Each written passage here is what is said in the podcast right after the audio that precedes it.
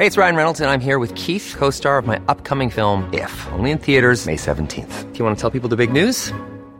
All right, I'll do it. Sign up now and you'll get unlimited for $15 a month in six months of Paramount Plus Essential Plan on us. Mintmobile.com slash switch. Upfront payment of $45 equivalent to $15 per month. Unlimited over 40 gigabytes per month. Face lower speeds. Videos at 480p. Active Mint customers by 531.24 get six months of Paramount Plus Essential Plan. Auto renews after six months. Offer ends May 31st, 2024. Separate Paramount Plus registration required. Terms and conditions apply if rated PG.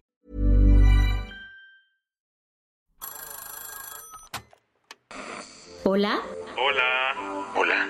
Hola, hola. ¿Estás ahí? ¿Quieres saber lo que está pasando en tu país y en el mundo en pocos minutos? Te lo cuento.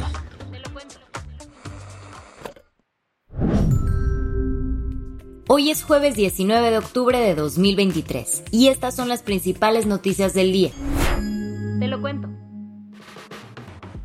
Joe Biden aterrizó ayer en Tel Aviv con algunos anuncios que podrían cambiar el terreno de guerra entre Israel y Hamas.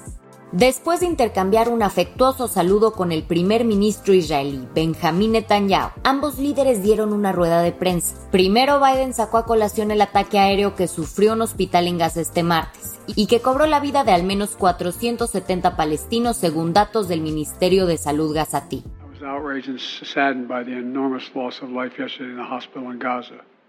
Me siento indignado y entristecido por la enorme pérdida de vidas ayer en el hospital de Gaza. Basándome en la información que hemos visto, parece que fue el resultado de un cohete disparado por un grupo terrorista en Gaza. Así, el presidente estadounidense respaldó lo dicho por el ejército israelí el mismo día del ataque, que atribuyó los hechos a la yihad islámica. Pero las autoridades palestinas siguen responsabilizando del ataque a Israel. Biden también anunció que llegó a un acuerdo con el primer ministro Netanyahu para permitir la entrada de ayuda humanitaria a Gaza desde Egipto a través del paso de Rafa. Estamos hablando de alimentos y medicinas vitales para la población de Gaza, que se encuentra en una situación crítica tras el bloqueo de bienes de Israel desde hace una semana aunque ese no fue el único paso para procurar la ayuda en el territorio. Al final Biden anunció que entregará a Israel un paquete de ayuda de 100 millones de dólares para asistir a los palestinos en Gaza y Cisjordania. Mientras tanto, en Nueva York, el Consejo de Seguridad de la ONU sometió a votación una propuesta de Brasil para establecer corredores humanitarios y un alto al fuego. Esta al final no fue aprobada, pues Estados Unidos la vetó argumentando que en ninguna parte del documento se mencionaba el derecho de Israel a la legítima defensa. Al cierre de esta edición se registra que más de 3.400 palestinos han muerto, así como 1.400 israelíes. ¿Qué más hay? El Pleno de la Cámara de Diputados aprobó eliminar 13 de los 14 fideicomisos del Poder Judicial. Esto implica mandar a volar 15.280 millones de pesos de este sector. Imagina estos fideicomisos como alcancías especiales para proyectos o salarios. Ahora, el gobierno quiere romperlas para usar ese dinero en programas nacionales. La decisión se tomó con 260 votos a favor y 190 en contra. Morena y sus aliados dieron el visto bueno para romper la alcancía, mientras que la oposición se negó. Esto sería definitivo si el Pleno del Senado aprueba la iniciativa, que ahora debe discutirla y votarla, aunque la decisión de la Cámara Baja ya está causando revuelo en varios frentes. El ministro de la Suprema Corte, Luis María Aguilar Morales, señaló ayer que podrían interponerse acciones de inconstitucionalidad.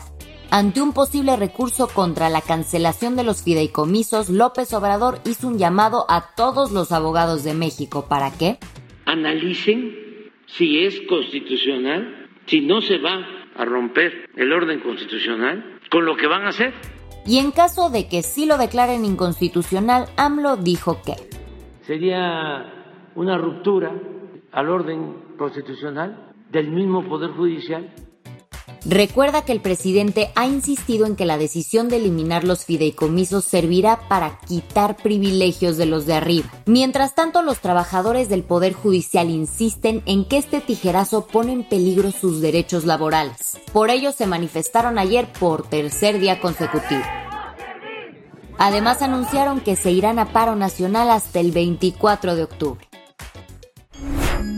Las que tienes que saber. La Comisión de la Verdad para el caso Ayotzinapa publicó ayer 18 documentos de espionaje militar. Los papeles detallan cómo el ejército monitoreaba la red criminal de Iguala cuando desaparecieron los 43 normalistas el 26 de septiembre de 2014. Estos archivos ya eran conocidos por el grupo interdisciplinario de expertos independientes y las familias de los estudiantes, pero no son los mismos documentos que han exigido. Ellos piden otros 800 archivos que supuestamente dan cuenta de la red de espionaje de las Fuerzas Armadas y el destino de los estudiantes.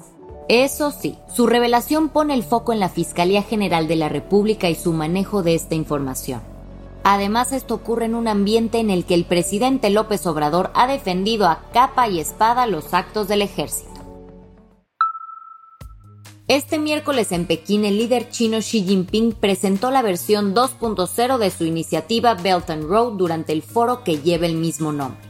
Este proyecto busca extender la influencia china en el mundo a través de inversiones y proyectos de infraestructura. Y en esta versión renovada, Xi prometió cuidar del medio ambiente y hacer la iniciativa más high-tech. El evento reunió a representantes de más de 140 países, aunque el presidente ruso Vladimir Putin fue el invitado de honor.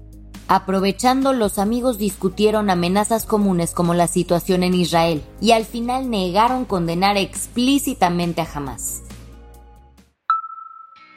Francia vivió otro día de tensión con la evacuación de 10 aeropuertos regionales tras recibir amenazas de atentados terroristas por correo. El Palacio de Versalles también fue desalojado ayer por tercera vez en menos de una semana. En respuesta a estos sucesos y el asesinato de un profesor por un yihadista la semana pasada, el gobierno francés elevó la alerta antiterrorista al máximo. En Bélgica, el aeropuerto de Ostende y dos plazas también fueron evacuadas por amenazas de bomba. Ahora el país subió su nivel de alerta terrorista a 4, señalando una amenaza grave y permitiendo más presencia policial en las calles. La del vaso medio lleno.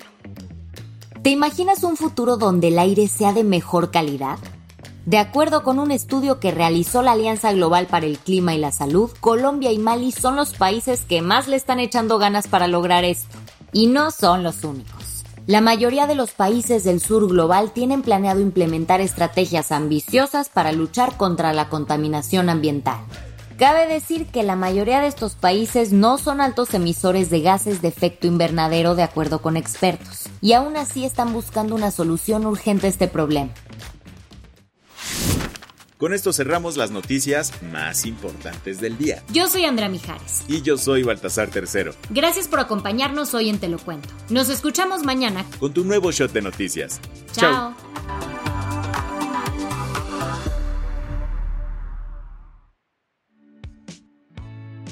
El guion de este episodio estuvo a cargo de Aisha Yanavi y Lucía Corona.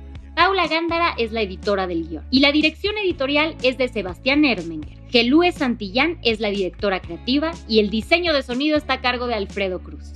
¿Quieres estar al día? Nos encuentras como arroba te lo cuento en Instagram, TikTok, Snapchat y Twitter.